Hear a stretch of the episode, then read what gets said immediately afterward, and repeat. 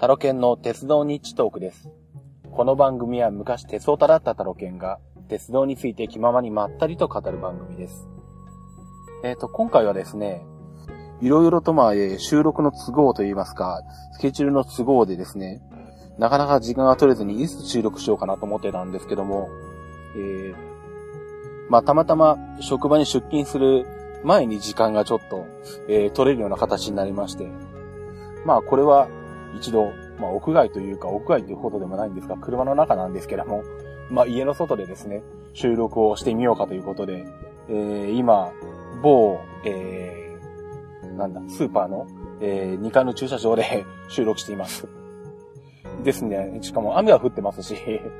車の中で暑いんでエンジンかけてエアコンもかけてますんで、かなりいろんなノイズが入ってると思うんですけども、その辺はなるべくカットしたいと思うんですが、えー、カットしきれなかったらご了承ください。私、あの、まあ、ポッドキャストをよく聞くんですけども、まあ、そんな中でですね、あの、恋する旅鉄部というポッドキャストを聞かせてもらってます。えっと、これが、えっと、大関拓さんと、えっと、あとあの、ママ鉄の豊岡真澄さんですね。がやっていらっしゃる、ポッドキャスト番組なんですけども、で、まあ、先日、えー、恋する旅鉄部を聞きながらですね、ぼーっと、うん、次の番組何の話をしようかなとか思ったりとか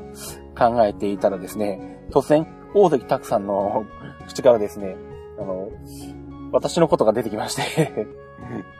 びっくりして、えー、ほっと思った次第なんですけども、まあ、あの、ツイッターの方でちょっと2、3度やり取りさせていただいたりとか、交流させていただいたことがありまして、まあ、えー、それでご紹介いただいたような、えー、格好なんですけども、えー、ご紹介いただきまして誠にありがとうございます。えー、まあ、恋する旅鉄部さんの方はですね、あの、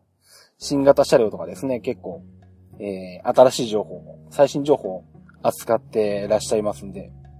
えー、なかなか楽しい番組ですんで、よろしかったら聞いていただければと思いますが、えー、こちらの方は、あの、そんな、えー、世の中の流れを全く無視した形で、えー、全く気ままにですね、私の思いつくままに 好きなことを喋っていきたいと思いますんで はい。で、えー、っと、今回はですね、えー、秘境駅について話をしたいと思います。えー、秘境駅といっても、まあ、何かこうずるいことしてるのかとかですね、乗降客層を沸かしているのかとかそういうことではなくてですね、あの、人里離れたなかなかこう、たどり着けない場所にある駅、秘境にある駅を秘境駅と言うんですね。まあ最近はいろんな鉄道向け番、まあ鉄道ファン向け番組とかそんなところでも取り上げられたりしてきているので、だいぶまあ有名にはなってきたんですけども、まあこの秘境駅と言われている駅が、まあ全国に、えー、いくつかあるんですが、えー、まあ特にこれで、これこれこうだからひろきという定義はないんですけども、まあ、えー、っと、一般的に、まあ、なかなかなんでしょう。えー、たどり着けない場所にある駅ですね。えー、まあ、だいたいその、まあ難易度のトップクラスになる、えー、秘境駅というと、えー、例えば辺りには人家がなくてですね、国道もないとかですね、駅までたどり着くえー、歩道もないとかですね。あと、あの、下手をすると、あの、山の中にあってたま、たまに熊が出るとかですね。そんなところもあるんですけども。えー、まあ、割とこの、私が住んでる静岡県はですね、その秘境駅と言われているところが、えー、結構、周りにありまして、まあ、主に大井川鉄道と飯田線なんですが、えー、まあ、その代表格が、えっ、ー、と、飯田線にあるコアダという駅なんですね。で、まあ、住所で言うと、あの、浜松市、えー、ごめんなさい、浜松市天竜区になるんですけども、浜松市天竜、天竜区？三作保町？か。まあ、あの、最近浜松市は、あの、合併して、あの、区ができたもんですから、あの、ここもまあ、区には入ってるんですけども、あの、静岡にはあの、ここ本当に区かよっていうところがいっぱいありますんで まあこの小和田駅もそんな場所になってくるんですけども、えっ、と、まあこれが、この駅がですね、えー、発音は小和田なんですけども、小さいに平和の輪に田んぼの田と書くんですね。で、まあ、あのー、皇太子氏のまさ、えー、まさこ様の旧姓の小和田、えー、表記が同じだもんですから、あのー、まあ、ご成婚の前後、えー、まさこ様が結婚される前にですね、この駅が注目を浴びまして、まあそれで結構一般的には有名になった駅ではありますね。で、まあ、結構その頃には、あのー、いろんなお客さんが訪れて、えー、入場券とか切符を買ったりとかですね、えー、そんなことで賑わったこともあるようなんですが、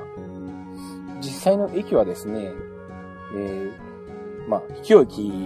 というぐらいですんで、えー、まず駅前には車道が通じてないというような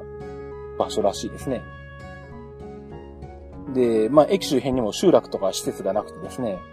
で、まあ、車道がないんで当然車なんかで行けないわけですね。ですね、まあ、あのー、行ってもまあ本当に何もない。しかもそこから移動するにもなかなか難しいというような、なかなか結構な秘境駅なようです。駅の周辺にあるのが、えー、民家とあと登山道ですね。ぐらいだそうで。で、まあ、以前は、あの、佐久間ダムの建設でですね、あのー、まあこれ周辺が水没してしまったんですけども、その前は、えー、天竜川の対岸の富山村の方に、えー、集落があって、まあ橋が架けられていて、まあ、まあそこにはまあ、ある程度人家があったようなんですが、まあダムが建設してですね、集落が移転して、道路が分断されて、えー、結果的に人家が歩いて20分ぐらいのところに1軒しかないと。まああと集落まで行こうとすると4、50分山道を歩いていかなきゃいけないというような、そんな状況なだそうです。で、まあ、そこの場所にたどり着く期間が他にないもんですから、あの、例えば何でしょう、警察官のあの、まあ、パトロールですか？それにも飯田線が使われたりとかですね、えー、郵便配達も飯田線でと、えー、行われたりとかですね、なかなかたどり着くのが難しい駅なようですね。まあ、飯田線だとまあ、比較的まあ、静岡から行きやすいところにあるので、まあ一度何かの機会に行ってみたいと思ってるんですけども、で、これと並んでですね、えー、もう一つ、まあ、割と私の身近にある秘境駅でですね、えー、大井川鉄道のおもり駅というのがあります。で、これはですね、大井川鉄道の井川線ですんで、あの、えー、あれですね、線図から先の、あの、ミニ列車が走ってる方ですね。はい。まあ前にもあの、ナローゲージ運命のところで出てきた、えー、線になるんですけども、えー、これは住所で言うと、静岡県灰原郡川根本町にあ,、えー、あるようですね。で、えー、まあここも写真なんか見ていただくと、えー、まさに秘境駅というか、駅かなん、駅なのか何なのか、微妙なくらいの感じなんですけども、レールが一本あって、横にまあ、ホームらしき、ちょっとした、えー、っと、なんて言うんでしょう。えー、ちょっとだけ地面から盛り上がった、えー、場所があるというようなですね。まるであの、路面電車のあの、乗降用の、えー、場所のようなものがある程度ですね。あ、あとはまああれかな。その反対側というか、ホームを挟んだ向こう側にはもうちょっと駅っぽいものがあるのかなまあ、ここも、えー、周辺には民家がなくてですね。で、そこに通じる車道もないと。で、えー、まあ、到達しようとすると、えー、やっぱり徒歩になって山道を行くような形になるようですね。まあ、アクセス方法としてはほとんどもこの、大井川鉄道の井川線の列車に乗っていくしかないというような形になってくるんですね。でちなみに、えー、ウィキペディアによるとですね、えっと、2008年度の年間乗降客数が574人ですから、まあ平均すると1日 1. 点何人か。それぐらいですね。で、えー、一応この周辺に、えー、っと、宿舎あ、ダム建設関係者用の宿舎があったりとか、えー、するみたいですね。あとはまあ、登山者が利用するようなことがあるようです。で、面白いというかですね、えー、すごいのがですね、えっと、2009年5月にですね、駅近辺に熊が出たらしいんですね。で、その結果ですね、一時下車禁止になったそうなんですよ。熊が出たから下車禁止っていう駅もすごいと思うんですけども。まあ今では下車は可能らしいんですけど、あの、まあそれまで、あの、立ち入り禁止で鍵がかけられていたホームの保線小屋をですね、鍵を開けまして、で、毎日熊に、あの、出会った時に避難できるようにですね、一般人が入れるようにしてやるというところでですね、えー、行ってみたいんですけど、これ行くとすると命がけですかというような駅なんですが、本当にあの、山の中にあるんで、熊出てきても死じゃないんですよね。おそらく。まあ、とはいえ、えー、ちょっと面白そうというかですね、せっかくまあ静岡県に住んでるもんですから、この辺りは行ってみたいなという気はしているんですね。で、あとですね、えー、同じ、えっ、ー、と、大井川鉄道の一回線の駅なんですけども、ドモトという駅がありまして、えー、土に本って書くんですけどもね、ここもなかなかの秘境駅っぽいようで、ここに至ってはあの、ウィキ、えー、ウィキペディアを見てもですね、えー、ほとんど何も書かれてないんですね。まあ、駅の名前と、えー、住所ですね。えー、静岡県灰原郡川根本町、奥泉にあると。駅構造が単式ホームで、一面一線の地上駅、無人駅であると。駅周辺にあるのが大井川とキャンプ場と。歴史が、えっ、ー、と、1959年の8月1日開業と。えー、あと隣の駅っていうことで、情報何もないのかよって ぐらい何もないらしいですね。逆にあの、秘境駅としてこれこれこうだというような記述さえもないぐらい特徴はないんだろうということなんですけども。まあ写真を見るとただやっぱり線路が一本あって、で、ホームらしきものが一本あって、あとはなんだろう、待合室なんでしょうか？ちょっとしたあの、雨よけみたいなものがあるだけのようなんですけどもね。まあ、ここもおそらく周りには何もないのかな？のようですね。まあちょっと他のホームページを見たりとかしてるんですけども。まあここの辺もちょっと訪れてみたいかなという駅ですね。まあこれ以外にも、えー、飯田線まで足を伸ばせば、えー、秘境駅っぽいところはまだいくつかあると思うんですけれども、えー、ちょっとですね、時間をとってですね、えー、いつか訪れてみたいと思います。え、できればですね、この秘境駅で収録するとかですね、え、そんなこともやってみたいんですけど、こういう誰もいない、何もないところで一人で喋ってたらかなり不審な感じもするんですけども、まあ、不審でも、そもそもそれを見てる人さえもいないという状況になると思いますんで、問題ないかと思うんですが、またあの、行く機会がありましたらお届けしたいと思います。ということで、えー、以上ですね、キップチのコーナーに行きたいと思います。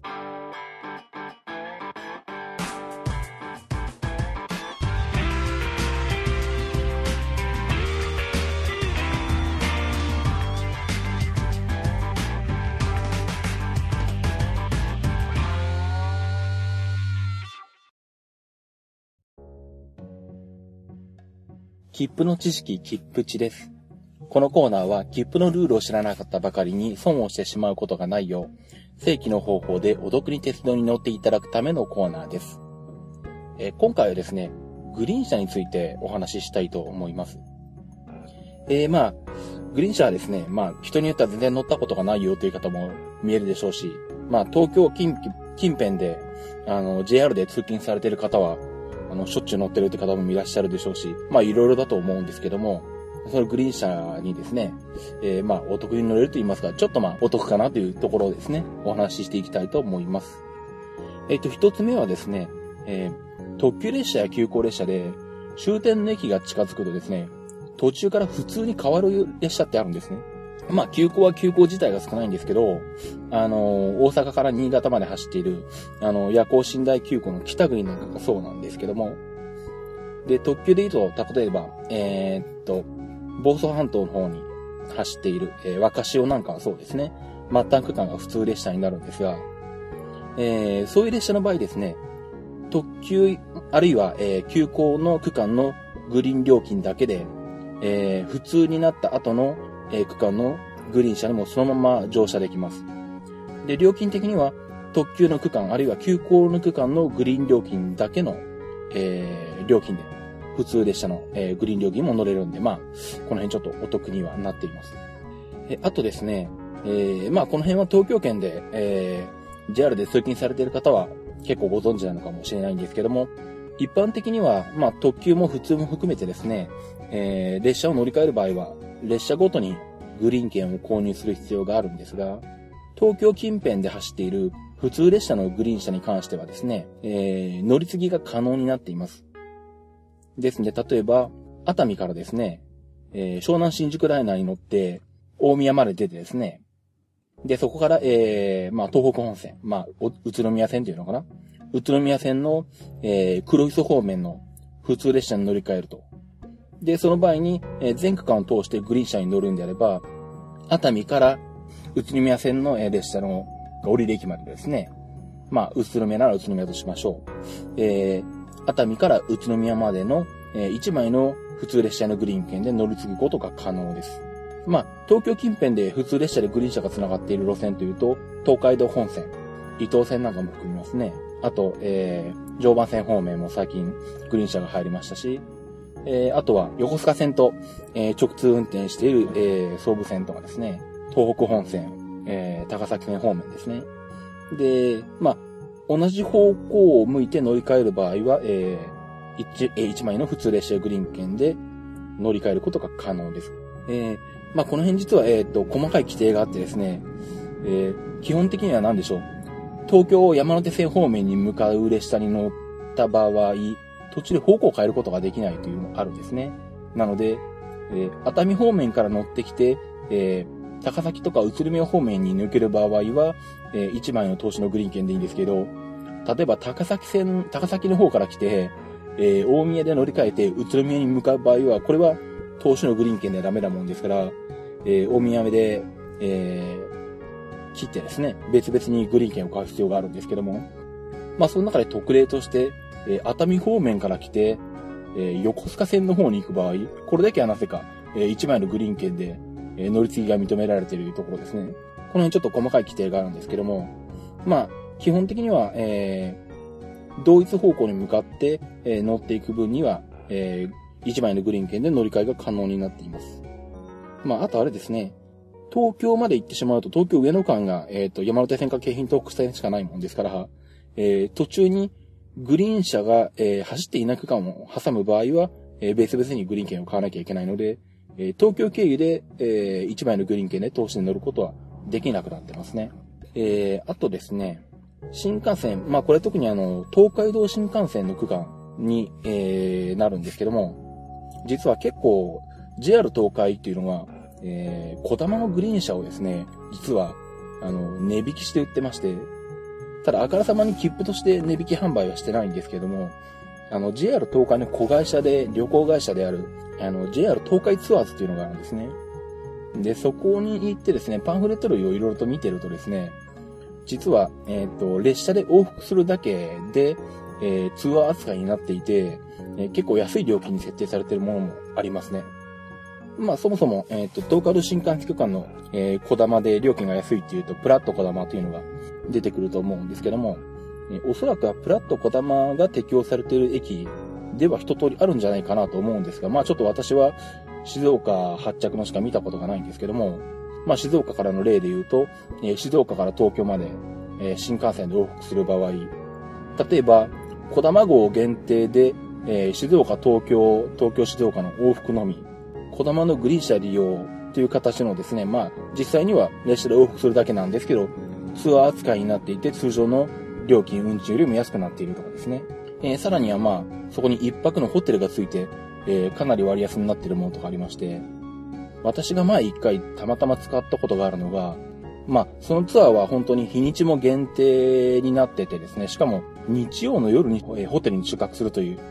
まあ、特にあの、そういったホテルなんかでは、あの、値段を下げてでも、とにかく客を取りたいっていう曜日なんですけども、えー、静岡から大阪に行って、えー、日曜の晩に大阪に泊まって、えー、で、また翌日月曜日に静岡まで帰ってくると。まあ、そういう工程をしたことがあるんですが、その時たまたま、えー、JR 東海ツアーズでそういった新幹線のパンフ類を見てましたらですね、小玉限定なんですけども、静岡から、えー、大阪までの小玉のグリーン車と大阪で JR 西日本が、えー、やっている大阪駅構内にあるグランビアというホテルがあるんですけど、そこの一泊徒歩、また帰りですね、小玉のグリーン車で大阪から静岡まで帰ってくるという往復の工程で2万2千円ぐらいというのがあったんですね。で、2万2千円っていうと、普通に切符を買うとですね、まあ、新幹線の、えー、グリーン車じゃない普通車のですね、指定席、まあ、もしくは自由席ですね、往復するだけの運賃と特急料金だけでもう2万2000円いってしまうんですね。ですんで、えー、普通に乗車券で買うと、普通車で新幹線で往復するだけの金額で、えー、小玉のグリーン車で往復できて、しかもホテルに一泊できるという、まあ、格安のツアーがあってびっくりしたんですけども、まあ、あれは本当に日にちも限定でお客さんの少ない時期だから、まあ、発行していた、っていうか出していたツアーだと思うんですが、まあ、使う日にちによってですね、まあ、そういうのをうまいこと見つけると結構、えー、安く、えー、東海道新幹線が、えー、乗れることもあります。で、その中に、まあ、光限定だったり、えー、中には小玉限定だったりするものもあるんですけども、まあ、えー、グリーン車でもかなり割安に乗れることもあります。まあ、私が知ってる範囲はちょっとまあ、東海道新幹線近辺になってしまうんですけども、実際どうなんでしょうね。あの、山陽新幹線とか、東北上越新幹線とかにもあるのかもしれませんね。この辺はもしあの、地元の方とかで、そういったものを知ってるよっていう方があれば、情報いただければと思うんですけども、あ、と一応言っとこうかな。えっ、ー、と、すごい基本的な、っていうかまあ、えー、まあ、我々知ってるものにとっては基本的なことになってしまうんですけども、えー、先ほど、えっ、と、グリーン料金は、え列車ごとに買わなければいけない、え支払わなきゃいけないので、普通は乗り付けできないよというふうに話をしたんですが、え新幹線内に限っては、え列車を乗り換えても1枚の、えグリーン券というかグリーン料金で、え乗れます。例えば、え東京からえー、米原に行くと。で、東京から、えー、名古屋までのぞみに乗って、えー、名古屋で乗り、小玉に乗り換えて、米原まで行くと。で、この区間、のぞみの方も小玉の方も、グリーン車に乗ってる場合は、えー、東京から米原までの1枚のグリーン料金で、えー、乗ることができます。まあ、新幹線の乗り換えは、えっ、ー、と、特急料金に関しても、グリーン料金に関しても、えー、同一方向である限りですね。まあ、何回乗り換えても、まあ普通はまあでも2回ぐらいの乗り換えしかないと思うんですけど、えー、基本的には改札を出なければ、えー、乗り換えしても、えー、1枚の特急料金、グリーン料金で乗れますんで、えー、まあ新幹線内はまあ何も考える必要はないんですが、まあそれ以外のあの在来線であだと、まあ普通は列車を乗り換えると、えー、特急料金、特急の場合は特急料金、えー、グリーン車の場合はグリーン料金は別々に、えー、買う必要があるということですね。えー、以上、えー、切符時のコーナーでした。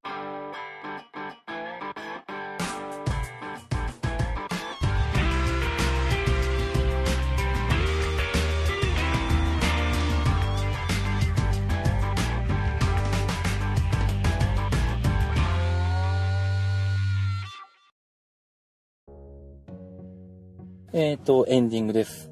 えっ、ー、と、まあ、今回、えー、最初の方でもちょっとお話したように、うちではなくてですね、えっ、と、外で、まあ、車の中で録音してまして、えまあ、ちょっと諸々の事情でこういったことになってるんですけども、で、しかもあの、前半と後半でですね、え